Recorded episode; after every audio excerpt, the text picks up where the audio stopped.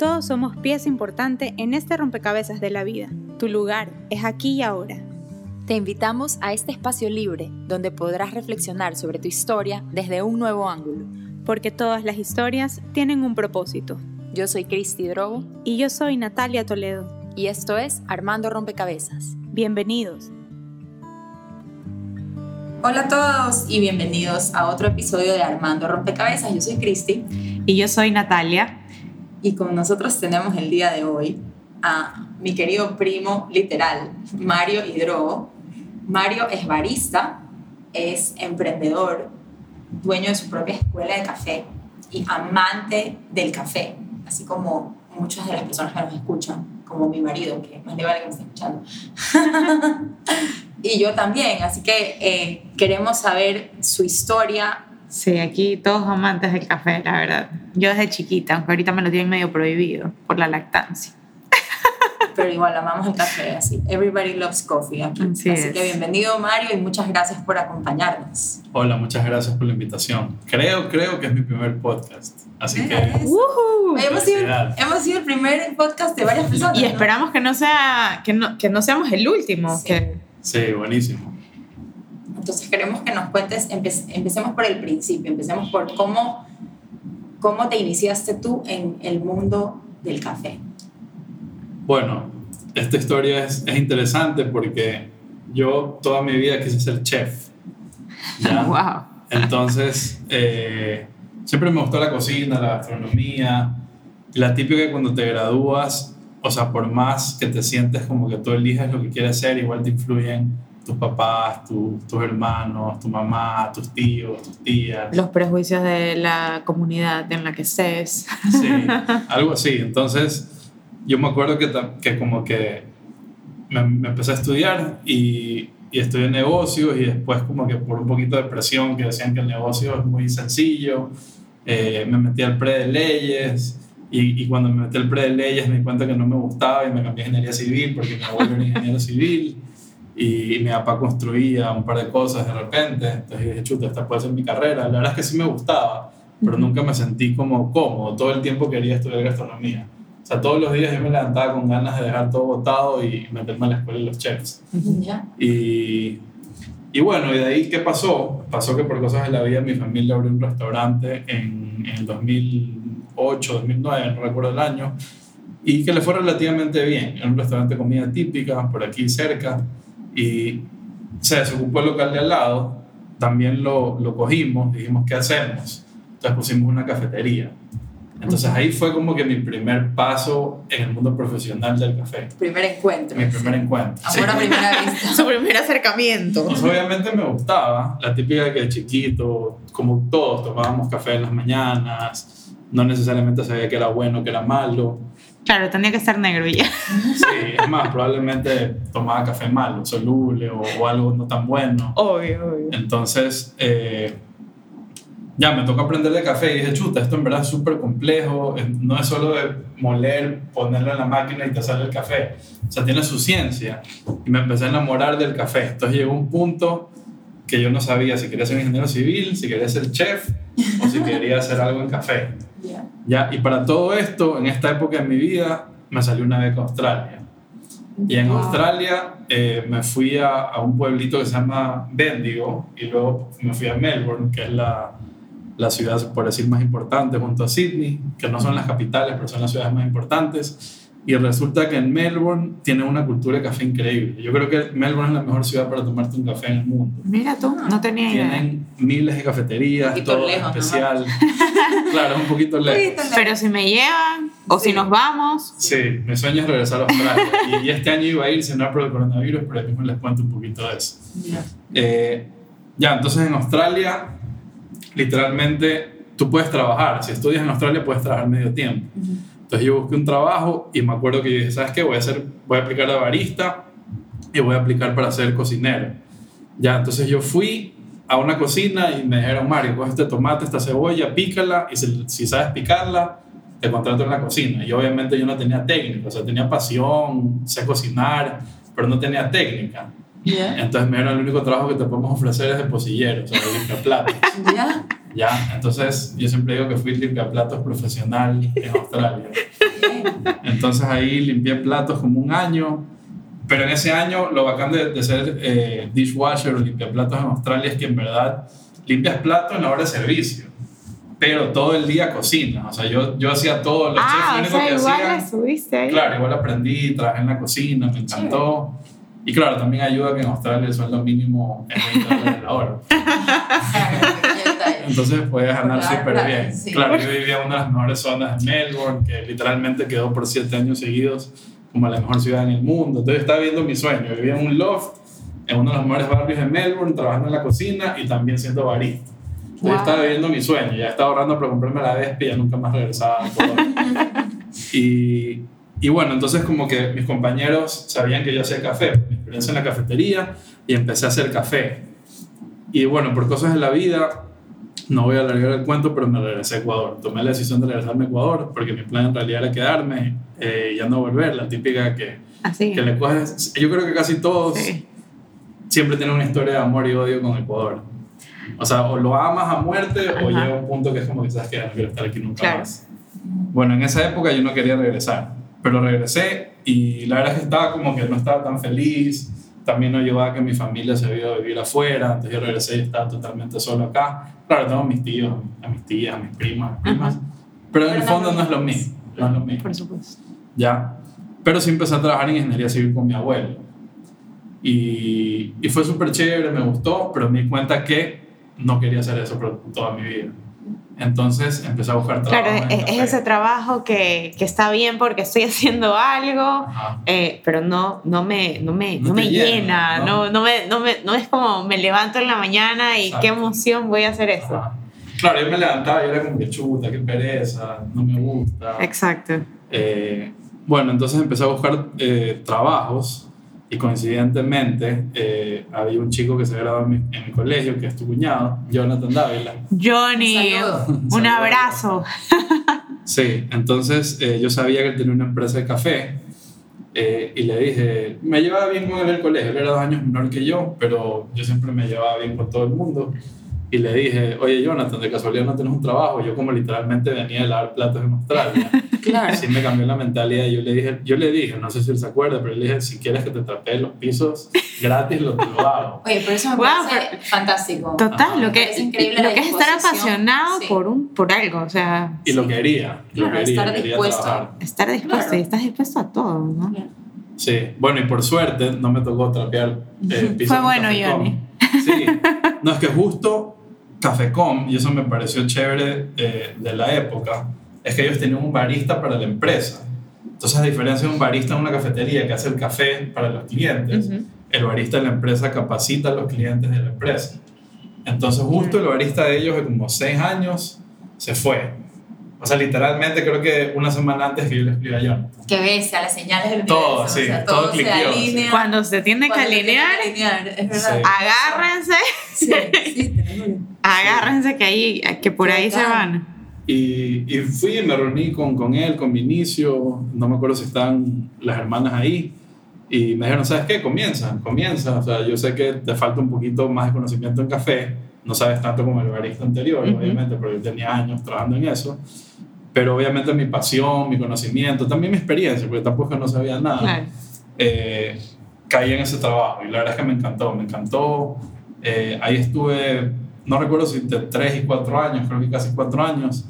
Eh, Y ellos Pero- son apasionados del café también. sí, ¿no? son súper apasionados y la verdad es que yo siempre digo que ahí fue mi plataforma donde se puede decir que crecí exponencialmente. Porque, por ejemplo. Ahí, claro, mi trabajo era ser barista, pero aprendí de todo. Aprendí de control de calidad, de catación, de cómo funciona el- el- el- la cadena de valor, qué es esto, qué, qué es lo de acá. Oye, pero Y conocí a cosa, gente. En ese momento, aquí en Ecuador, la cultura del café, así como tal, era algo incipiente, o sea, estaba empezando a nacer. O sea, yo me acuerdo que hace relativamente poco no era como que it wasn't a thing, como Ujú. que vámonos a tomar un café. Ujú. O sea, eso ha ido como, como es bien reciente, me parece. Sí, totalmente. Es más, yo tengo un poquito más de 11 años en café, contando desde que abrí la cafetería con mi familia. Ajá. Y en esos 11 años era literalmente, en ese momento yo no podía hablar de- con nadie de café. O sea, habían tres personas con las cuales podría hablar un poquito de café, eh, pero ahorita es mucho más, ha cambiado, la gente está cambiando los hábitos, hay más lugares donde ir, más cafeterías Claro. interesantes, las cafeterías que ya existían ya son más grandes, Hay mucho más cultura alrededor hay mucho más café. cultura, a pesar de que falta bastante, es otro mundo y cada año es más. Hay, hay, hay que empezar, ¿no? Eh, es un proceso. Sí, es todo un proceso. Por suerte ha cambiado bastante. O sea, ahorita sí hay mucho, mucho más personas interesadas, abiertas a la idea, ven que el café es más complejo de solo una bebida negra aburrida que me da energía en la mañana, Ujú. sino que es un mundo. Es una experiencia mundo. también. Sí. Y las cafeterías, hay muchas cafeterías muy bonitas. Ujú, Ahora en Guayaquil, eh, una, una mencioncita a Sweet Coffee, ujú. que, que nos, ha- nos- O sea, yo lo que digo es que todos estos lugares, también Sailor Coffee, o sea, lugares pequeños, no necesariamente cadenas grandes, pero también lugares pequeños. eh, Mercado Rosa, no sé si se te ocurre a ti alguna que te guste. Bueno, Lúcuma también. Sí, lugares Lúcuma, que, que a mí me parece que, que hay bastantes. Cookies, eh, que te, que te, o sea, digamos, aportan mucho, yo creo, a la, a la vida, porque te, te permiten tener un lugar donde, bonito, agradable, donde te puedes reunir con alguien, conversar un rato, tomarte un café, o sea, es como una experiencia, o sea, más allá de solamente una bebida. O sea, eso- No, y es interesante que no hay ningún libro que te lo menciona, pero es increíble cómo en cada país hay una diferente cultura de café. Entonces aquí en Cuba la cultura del café es sentarte a conversar con amigos. Ajá. Y eso es algo que yo siempre le digo a posibles emprendedores de café, que tienen que tener eso claro. Que tiene, aquí la gente sigue el café sigue siendo un complemento, por más complejo que sea. Entonces si tienes que tener un menú o un postre. Hay o sea, que tener no hay ninguna más. cafetería todavía que viva solo de café. Siempre hay que tener algo más. Pero igual no deja de ser algo sumamente importante. Es más, muchas veces es lo que te llama ahí. Por ejemplo, Sailor no se llama Sailor, eh, no se llama Sailor Chicken Waffle, se llama Sailor, Sailor Coffee, Claro. Fika Coffee House, Dipping Cookies and Coffee. Eh, entonces el café sí es llamativo, no es como que lo que llama, pero tienes que tener algo más por el Claro. momento, porque es cultural, es de sentarse y conversar. Claro. Bueno, retomemos la, retomemos la historia, entonces nos quedamos en que después del Café Com, Ajá. Bueno, en Cafecom me desarrollé como profesional, siempre eternamente agradecido a, a los Dávila, sobre todo a Vinicio y a Jonathan. Eh, puertas abiertas siempre. Y, y bueno, justamente en mi, en, mi, en mi hambre de ser un profesional de café, me di cuenta que no había profesionales de café. Sí habían, en, en, por ejemplo, el caso de Vinicio y de Jonathan. Ellos Ajá. han sido cafeteros y, y saben de café, pero nunca, nunca había visto, siempre me di cuenta que los cafeteros eran gente que te- era generaciones de, de café, que han tenido café en su sangre, dos, tres, cuatro generaciones. En cambio, viene un man que no tiene nada que ver con café, que el papá construyó casas, que el tío tiene una empresa de agroquímicos, el otro importador de ni sé qué, Nada y viene un man que no tiene nada que ver con café y, y se enamora del café. Y dije, ¿sabes qué? Yo quiero ser el mejor profesional de café del Ecuador y por qué no del mundo. O sea, eso siempre fue mi meta. Entonces, en, en mi set de, de más conocimiento, de, de más lugares, más oportunidades, literalmente puse en Google maestría en café. No, yo no tenía idea que me iba a salir, ni siquiera sabía si existía o no existía. Pero coincidentemente me salió la única maestría de café que existe en el mundo, que se llama Master in Coffee Economics and Science en Italia, que la hacen dos universidades junto a una empresa. La hace la Universidad de Trieste con la Universidad de Udine y con la empresa Illy, que es una de las marcas de café más grandes del mundo. Y, y apliqué una beca y me acuerdo que estaba regresando de Manta, de ser juez de Taza Dorada. Cuando me trepo al carro, veo que me dieron la beca. Entonces, como que me dieron una beca Increíble. y, y fui el primer ecuatoriano en ir a esa maestría. Qué Hoy por hoy ya, ya creo que hay unos 5 o 6 ecuatorianos, pero me, fue chévere porque todos me han buscado a mí para información o para meterse. Entonces literalmente puse en Google, maestría en café, me salió, apliqué, me dieron la beca, fue el primer ecuatoriano, regresé y bueno, me topé con que eh, no quería trabajar en una empresa porque Ajá. como que sentía que podía hacer otras cosas. O sea, como que, por ejemplo, yo quería hacer una escuela, la gente me decía, Mario, ¿por qué no das cursos? Mario, ¿por qué no vendes ese, ese café que te llevaste a, a Corea? Ajá. Ah, pero fue un, un mundial de café en Corea, ¿cierto? Un mundial de café, por si acaso. O sea, Bueno, justo antes de irme a Italia, ahí me salté un poquito, justo antes de irme a Italia, era el tercer año que competía y no sé si Cristi se acuerda, pero me acuerdo que el segundo año que competí quedé séptimo, a un punto de ir a la final en el Nacional. Y no sé por qué hablé con Cristi y le dije, chuta, prima, que sé que estoy llorando, no sé si te acuerdas. Creo que sí, Puede ¿sabes? ser. Yo estaba trabajando en una cafetería, en de Alexa. Ah, sí, sí. Y claro, tú me llevaste, tú me súper triste, asesoraste sí, con lo de la máquina del café, entonces ahí me Cierto, contaste. cierto. Sí. También tuviste tu época de minibarista. Ah, bueno, o sea, no, nada que ver, o sea, yo solamente usaba la maquinita, o sea, yo Claro, lo pude olvidado tu época sí, de Alexa. sí, Ajá. sí. Pero bueno, No entonces, justo antes de irme a Italia, quedé campeón nacional de baristas. Entonces, que al quedar campeón nacional de baristas de Ecuador, significaba que clasi- clasificaba al mundial el año siguiente, que era en Corea. Ajá. Y lo interesante de todo eso es que justo no, no, no se cruzaba con mi maestría. Entonces, yo terminaba la maestría y luego también me salió una pasantía en Milán. O sea, trabajé en una empresa en Milán de café, coffee trading. Y justo acabé esa pasantía y de ahí me fui a Corea. O sea, era como que la vida tenía todo alineadito, organizadito. Y para lo chévere es que sigue, nunca parado. Qué increíble. Todo sigue Cuando fluyendo. algo serio tiene que darse, se da, pero obviamente tú tienes que mover. Obvio, o sea, obviamente obvio. tú tienes que meterte a Hay que sacarse buscar la madre. y luego sacarte la Hay madre. que sacarse la madre, pero yo creo que si lo haces y dejas fluir, las cosas fluyen. Claro, es que, pero es haciendo, o sea, no, Claro, no, es- claro. no es quedándonos No, sentados. echado en la cama, nadie nunca va a venir a No. tocarte la puerta y decir, oye, ¿quieres, ¿quieres una beca, pero una maestría en lo que te gusta? Claro, Claro, no. para nada. Tienes que moverte. Tienes Sí. que moverte, ese es el secreto, ¿no? Sí. Qué interesante. Pero, pero moverte con enfoque, Claro. moverte con enfoque, ¿qué es lo que has tenido? Ujú. Yo creo que es, es bueno y siempre trato de decirle al... el- o sea, yo no me considero como que, que ayudo a alguien. O sea, si alguien me pide consejos, le soy sincero. Le cuento, mira, yo hice esto y si te sirve, chévere. Le lee que te sirve. Ajá. Entonces yo siempre digo, simplemente es el primer día, tienes que tomar la decisión de que quieres hacerlo y que quieres hacerlo bien. Y nada menos que eso. O sea, yo siempre digo, o sea, yo literalmente todos los días lo digo y no quiero sonar creído, pero yo quiero ser el mejor profesional de café del mundo. O sea, Y vamos, vamos día a uno, estar. Eso lo sabía Es increíble. Eh, Por Es supuesto. una meta súper clara, súper ambiciosa y cero creída, porque obviamente no es que, ay, yo soy cool porque sí. No, o sea, es que voy a lograr esto, pero me voy a sacar la madre y haré lo que te- tenga que hacer para conseguir mi meta y me parece genial. Y en el camino no que Sí. vas a atropellar a nadie ni nada, solamente vas a... No, me encanta, la, me, encanta la visión que tienes de, de igual compartir todo tu conocimiento, eh, cero egoísta y, y más bien es como crecemos, o sea, creces tú y crezco yo y, y así se ha dado con el café, ¿no? Porque si hubiera sido una sola que empezó con el café, o sea, no, se fue regando eh, y, y gracias a lo que cuentas, igual fuiste compartiendo. Y, eso es lo que ha hecho que, que exista ya esta cultura de, de café, ¿no? O sea, digo, en general por la, muchas personas eh, compartiendo sus ideas y no, yo me quedo con mi idea y no la comparto con nadie. Claro. Bueno, y eso, y eso es lo que contabas de tu escuela de café. Sí, entonces bueno, regresé de, de Italia, del Mundial y de la, de la pasantía en, en Milano y, y me topé con que quería hacer más cosas, quería trabajar para mí mismo, o sea, ya dije, es ahora o nunca. O sea, ahorita no tengo trabajo, tengo mi título, puedo buscar un trabajo, pero no es lo que yo quería, o sea, yo quería hacer ya mis propias cosas. Ajá. Entonces empecé a hacer cursos de café.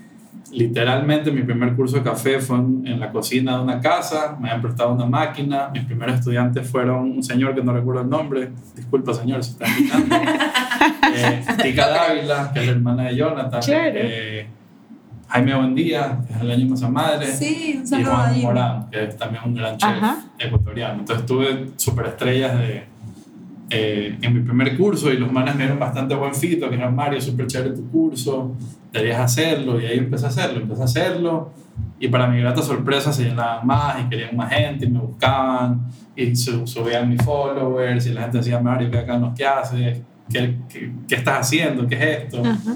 Entonces como que todo fue creciendo, todo se fue dando.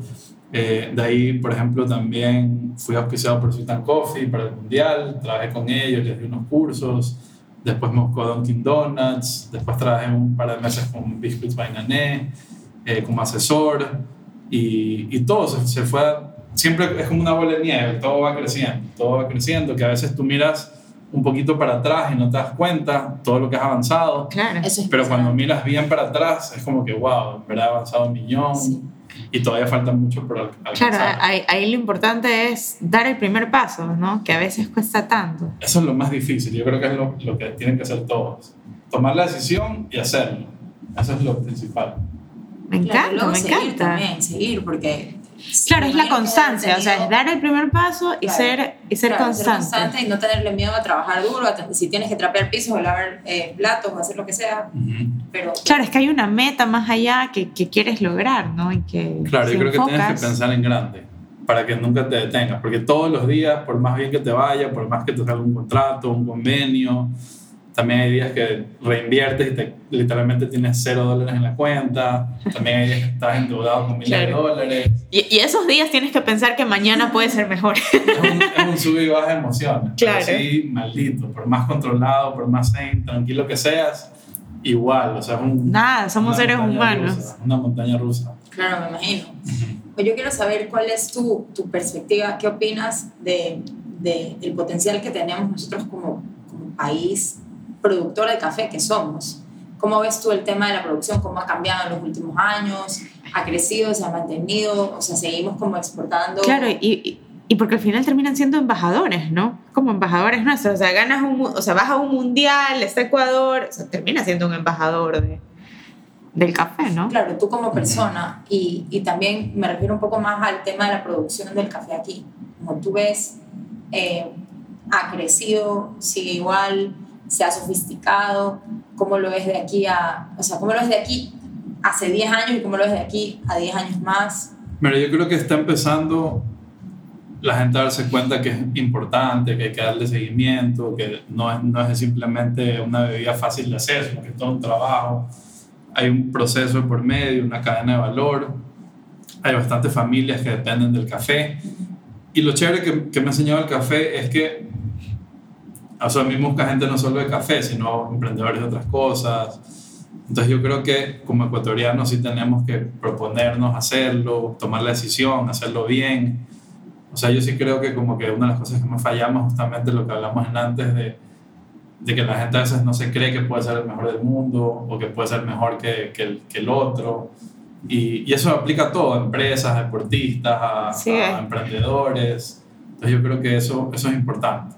Y bueno, llegando al tema del café que me preguntaste puntualmente, creo que se está cambiando y el futuro del Ecuador está en, en consumir nosotros mismos nuestros cafés, no de afuera, de otros países, y también enfocándonos en la calidad, porque igual el café del Ecuador es relativamente caro en comparación a otros países como Brasil, Colombia, Perú, eh, otros países africanos. Y es caro ¿por qué?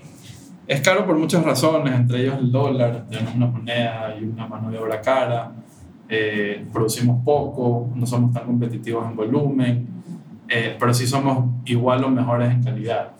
Ah, Entonces- mira tú, qué bacán. Yo creo que por ahí está, ¿por qué no ser la mejor calidad? Pero obviamente también subirla con, subir el volumen, ¿no? porque el volumen también es importante. Claro, y ahí sí necesitas igual ayuda de, de, de que como país eh, se, empuje, se empuje la marca del café, ¿no? Y no solo café, yo, yo, siempre, yo siempre pienso que el futuro del café está en el campo y eso es también banano, cacao, camarón. O sea, porque cualquier día se acaba el petróleo, se cae el precio del petróleo, o sea, somos un país demasiado dependiente del petróleo. Y No, ya nos pasó. como ya nos pasó y puede pasar peor y no está, ni lo sabemos. Entonces yo sí creo que todo lo que... Yo creo que si tú sumas el- los top 10 productos del Ecuador aparte del petróleo, no le llegan ni, al, ni a los talones al petróleo. Entonces hay que hacer algo al respecto antes de ser muy tarde. Entre esas cosas está el café. Y, cre- y creo que también ahí es importante algo que has hecho tú, es, es que empecemos a creer en nosotros mismos, porque a veces el valor agregado que podamos dar no necesariamente debe estar, estamos muy acostumbrados a creer que viene solamente de la tierra o, o de lo que nos está dando la naturaleza, que en sí tenemos, porque somos un país Tan eh, rico. tan rico en todo eso, pero también creo que somos un país eh, con personas increíbles, con gente que yo creo que a veces que lo único que a veces nos falta es como creer mucho más en nosotros y, y lanzarnos. Y, y realmente aventurarnos y seguir y seguir Y y, nunca parar. y nunca parar. Y darle, o sea, empecemos también a eso, ¿no? Sí, totalmente de acuerdo. Totalmente de acuerdo. Yo creo que tú eres la, este, la encarnación del espíritu del, o sea, del emprendedor, del luchador, sí, del trabajador que no se rinde y sobre todo que tienes como tus metas tan claras. Y eso, eso es, es raro de ver, es raro de ver y es chévere, es chévere verlo en ti. Y eso no sé si la gente también que va a tus cursos lo nota, se lo transmites de alguna forma. Sí, sabes que sí. O sea, tú sabes que igual con la familia los adoro, pero no somos extremadamente unidos.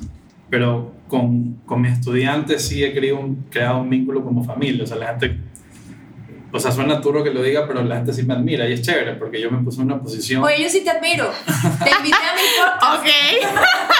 Ok. No, no, yo sé. La Y yo también o sea, a ti. Y, y desde esa época, Ajá. cuando, cuando tú me contabas que sí, que el campeonato y que todo, yo sí decía, este man está medio loco porque plena que, o sea, es que hay que estar un poquito Claro, no que qué haces. Pero qué, es? o sea, eh, café, ¿quién se va a dedicar a esto aquí? Pero, pero, pero dije, no, este man quiere ser el mejor. Pero no te sientas mal, mundo, pasa, parece- pasa en todas las familias. No, o sea. me, parece, Sí. me parece increíble. Eh, Eso horrible que dicen que nadie es profeta de su tierra. ¿ya? Pero Pero, que tenemos que empezar en serio a, a Por eso es ser que es profetas de nuestra tierra. empezar a creer, creer en nosotros mismos y, en a buscar nuestra a- gente, y a o buscar sea, apoyo en nuestra gente, claro. familia, en nuestra- así que ya sabes, yo plena que sí te admiro full porque por eso te tenemos aquí. Pero bueno, hablabas, sí, Fisco, que no sale en el podcast. Pero cuéntanos de tu comunidad, de la gente, de tus alumnos. No, es increíble. Siempre vuelven, me buscan. Eh, tienen que ir al laboratorio. Ya. ¡Yay! Me encanta eso. Cuando quieran. La gente le encanta volver, siempre me escriben. Lo que me encanta es que muchos estudiantes, algunos terminan siendo pasantes, aunque no lo crean, yo he tenido ya como seis pasantes. Y, y yo siempre el primer día que, que tengo pasantes les digo, oye, por si acaso te toca limpiar, te toca limpiar. O sea, yo a mí me tocó limpiar platos por años para llegar a hacer lo que hago ahorita. El, digo, el señor "Tú también Miyagi, el hacerlo". señor Miyagi le enseñó, Totalmente. le enseñó a limpiar. Bueno, yo creo que la última pasante que empezó hace dos días, le dije justamente, wax in, wax out. favor. Ahí está. Sí. Y, y bueno, eso es chévere, que muchos de mis estudiantes terminan emprendiendo o, o se vuelven eh, clientes de UMA o de eventos, de otra cosa. O, o si no, siguen, yo siempre digo que los que salen de mis cursos son embajadores de café. Y eso como que los empodera un poco para que apoyen, claro, que digan, ¿sabes qué? Este café es mejor, hay que comprar este por esto, o esta cafetería está haciendo bien. Y eso es lo que crea como que esa bola de nieve que sigue creciendo y crea cultura y, y conocimiento. Creo que- Claro, y agrega valor. Y que eleva el estándar también, ¿no? Oye, ahorita que veo tu gorra, eh, cuéntanos un poquito de UMA. Uma, sí, Uma es mi marca de café, es una marca de café de especialidad que comencé con, con mi socio que se llama Juan Begué. Y es chistoso porque a Juan lo conocí, los dos éramos asesores de Dunkin' Donuts. Yo era asesor de café de Dunkin' Donuts y él era asesor de, así como, de, de todo, marketing, de, de, de alimentos y bebidas. Entonces nos, nos hicimos amigos y, y él me dijo, me acuerdo que él se me acercó y me dijo, oye, ¿qué opinas si empezamos a importar unos equipos de café? Y yo me acuerdo que él- casi que lo rechacé y le dije, súper mala la idea, no creo que momento. Pero igual como que se notaba que él le, le- le apasionaba el café, o sea, yo sí vi en él una persona que le apasionaba el café, o sea, igual que a mí. Ajá. Eh, claro, él no tenía tanto background en café, porque él, él se dedicaba a otras cosas, pero sí, sí vi como que esa chispa, no sé. Y, y es más, yo, teni- yo tenía mucha gente que me buscaba para ser socio, incluso alguna gente que, por decirlo así, está dispuesto a, a invertir más, por decirlo así. Ujú. En cambio, yo preferí estar con Juan porque siento que los dos nos complementaban. Él era más como que números Ajá. y yo era más como, yo siempre digo, yo soy más la magia y Juan los números. Pero los es- dos son... es, Pero eso necesario, es necesario. las dos cosas. Sí, claro. pero los dos hacemos café, entonces sacamos UMA y, y nosotros literalmente, ¿cuál es la visión de UMA? Es que el Ecuador consuma los mejores cafés que tienen para ofrecer. Entonces literalmente le compramos a los mejores productores, cafés que usualmente se los exporta a Japón, a Corea, a Estados Unidos. Nosotros los compramos y los trabajamos para ofrecerle a los clientes. Ay, increíble. Entonces tenemos unos blends y también tenemos microlotes. Y es más, ahorita queremos que sean cafés incluso más exclusivos, que, que, que nunca nadie ha tomado en Ecuador, pero son producidos aquí. Wow, o sea, llévanos a esa, invítanos a esa cata. sí, Sí, sí. Se vienen este año unos cafezazos. eh, ahí lanzo el, el preview, unos cafezazos, pero que no se imaginan. de verdad. Ajá, y son microlotes literalmente micro, micro.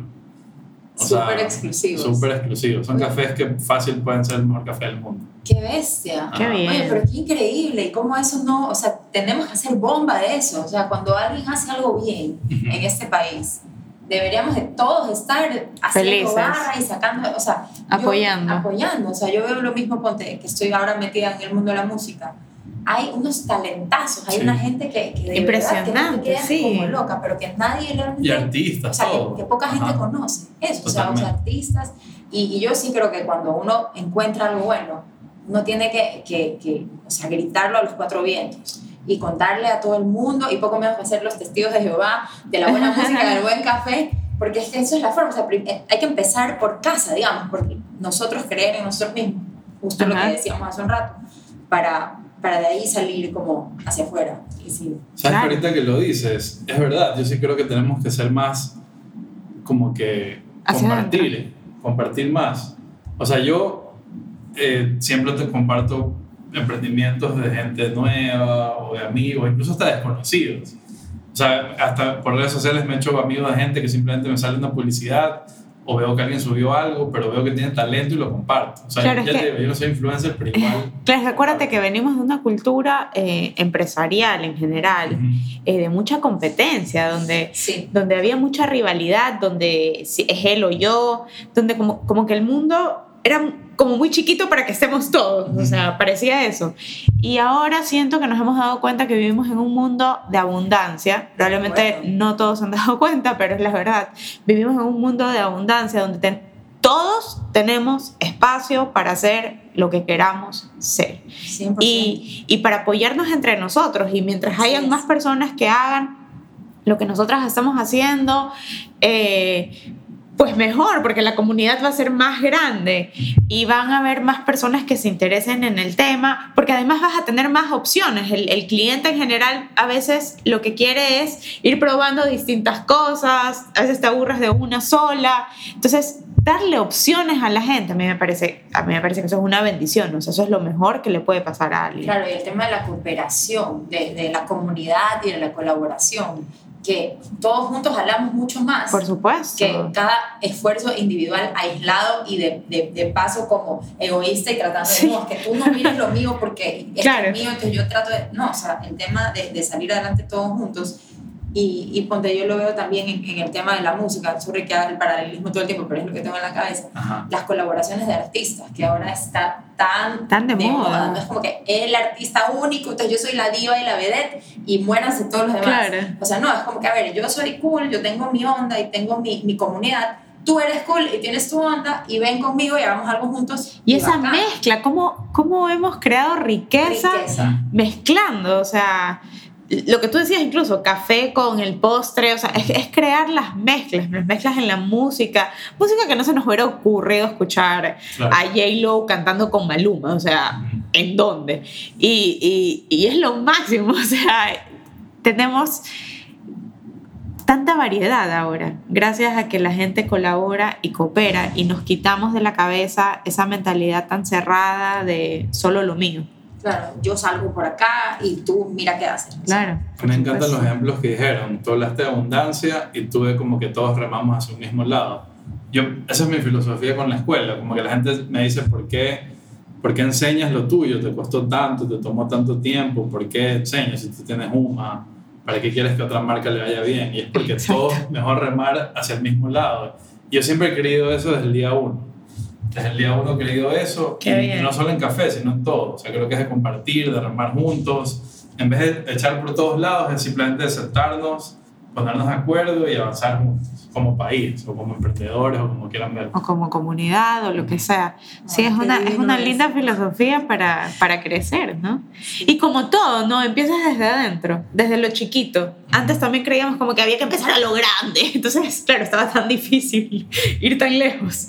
Pero, pero cuando, cuando empiezas desde, desde adentro, a veces desde uno mismo, eh, y luego desde tu comunidad, y luego desde donde puedes aportar, y son como ya lo hemos dicho antes, son las pequeñas cosas las que realmente hacen, hacen, empiezan a hacer la diferencia, ¿no? Yo creo que simplemente dar el primer paso, no, no tener miedo y saber que siempre se puede hacer algo nuevo Claro. y, y no tener miedo de que, ah, que ya existe una marca de café, que ya existe una banda, que ya existe un podcast. No, siempre se puede hacer algo nuevo, distinto, igual, mejor, diferente. Sí. Y sabes que tuve un momento revelador. Antes de venir acá, estuve atascado en unas bodegas gigantes por cuatro horas porque fui a traer un producto. Y que te dejaron cerrado. No, no, no. O sea, me estuvieron esperando literalmente como cinco horas. Pero bueno, es un producto nuevo que tengo, un emprendimiento nuevo y le vendo a uno de los comerciantes más grandes del Ecuador. Y en mi momento se me descargó el celular, así que obviamente solo podía filosofar. de. Increíble.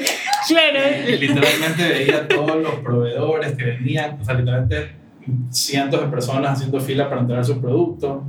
El ayuno de dopamina, paréntesis. Ah, sí. lo, lo obligaron a hacer ayuno de dopamina. Sí. No, y, y literalmente vi como que, wow, no puedo creer que yo estoy sentado aquí, voy a entregar un producto que nadie más tiene, que yo me lo inventé, y, y si yo hice esto, miles lo pueden hacer. Y también me, pone, y me puse a pensar, ¿y por qué esta empresa no hace lo que yo hago? Y es porque no tiene suficiente, no sé, o sea, ya hacen demasiadas cosas que siempre hay oportunidades para hacer algo nuevo. Simplemente hay que buscarlo y seguir. Sí, sí. La imaginación también es abundante. Sí, Sí. totalmente. Las ideas fluyendo, también. todo fluye. Así, sí, sí, así es. Yo, yo por eso sí creo que siempre estamos yendo como a un mundo mejor. O sea, hay mucha gente que dice, no, no, yo creo que el mundo ha mejorado, eh, seguimos avanzando y es justamente por eso, somos más personas compartiendo. Entonces yo, yo creo que se viene un mundo mucho más lindo, aunque a veces, a veces pareciera que estamos un poquito estancados, ya sea por pandemia o por lo que sea, siempre se le puede ver el lado positivo. Yo sí creo que está mejorando también, también estoy de acuerdo con eso. O sea, toma tiempo, pero así como hablamos en antes, hay que verlo comparado con mucho tiempo atrás, sí está cambiando. Claro, de repente, de repente te paras, das la vuelta y dices, ¿cómo Wow. llegué aquí? Sí. Lo Totalmente. que hemos avanzado. Lo que hemos avanzado. En verdad sí, y, y bueno, yo no tengo hijos, pero supongo que es eso. ¿no? Para mí eso es la vida, es como dejar tu huella y que eso influya en la vida de otros y que ellos sigan su camino, Ajá. pero con unas buenas bases que tú les diste. Y eso que yo no soy padre, pero supongo que de eso se trata. Sí, un poco. Un Un poco. Ajá. Eso es. Sí. Hacerlo un poquito mejor. Sí. Un poquito, Un poquito, sí. Con, con que todos queramos hacerlo un poquito. Ajá. Claro, y tu poquito además no sabes el, el alcance El que va a impacto tener, que el tiene. impacto que va a tener en los demás. Como tú dices, tú tienes tu escuela, empezaste con cuatro alumnos y, y mira ahora, o sea, fuiste poquito a poquito y luego cada uno de ellos tiene, o sea, Sí, a ver. fue por su camino, hizo su poquito y luego ese poquito influyó en otras Sí, yo, yo cinco siempre, personas más o lo que sí, sea. siempre he pensado que a veces, a veces no te das cuenta la cantidad de vidas que cambias y la cantidad de vidas que te cambian. O sea, por pequeñas cosas. O sea, y esa persona parece que nunca más se entera que, Que algo te dijo. que algo te dijo que, que, wow, te hizo cambiar, o la acción de esa persona. Entonces, eh, bueno, pues eso es armando rompecabezas, ¿no? Sí, al final, al final es, es ver ese rompecabezas que lograste armar y que se sigue armando. Me encanta esa frase, no la recuerdo exactamente, pero creo que es de Maya Angelou, la que dice que no te acordarás qué te dijeron ni,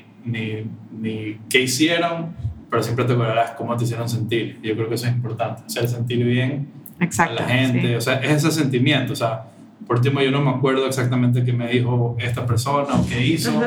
pero sé que me sentí bien y que algo cambió en mí para hacerlo mejor. Por ejemplo, hace poco se murió un profesor mío del colegio de, de coronavirus, un profesor que no hablo con él hace años, era profesor de física del colegio. Y cuando se murió, como que me puse a pensar, como que esta persona en verdad una de las buenas profesores que tuve. No me acordaba que fue un buen profesor, pero me acordé que él era bueno enseñando y en verdad eso influyó en mí que ahora a mí me gusta enseñar.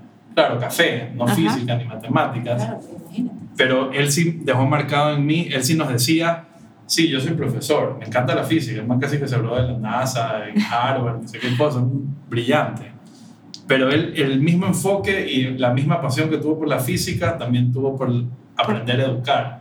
Y eso también estoy haciendo yo. No solo estoy aprendiendo de café, de barismo, y de emprendimiento, sino también cómo educar y cómo transmitir ese conocimiento. Qué lindo. Al final, al final, al final dejamos huellas todos los días. Sí, es increíble. Increíble. Un saludo a tu profe donde quiera que esté. Sí, ahí en, en las estrellas. Sí, ahí estoy. Divino. Oye, me ha encantado escuchar tu historia. O sea, imagina, tu prima, y no, no la sabía así con tanto detalle. eh, Sí, y eso que igual fue... Pero, que, pero, pero lindo. Sí, ya, no- ya seguirás contándonos con, con café. En el laboratorio. En el En el ¿Sabes que laboratorio. nunca nadie ha ido, solo fue una vez Andrés y una vez Juan Pablo, nadie más. O sea, hasta yo tengo pendiente esa visita, así que ahora sí ya Sí. me comprometo que voy a ir al laboratorio a, Ahí. a conocerlo y a tomarnos Ahí estaremos. un recontra buen café. Así Sí. que muchísimas gracias por aceptar esta invitación y por compartir con nosotros toda tu buena energía Sí.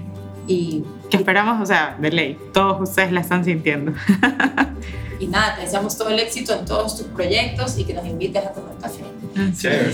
Sí, y, y bueno, como para despedirme, muchas gracias por la invitación.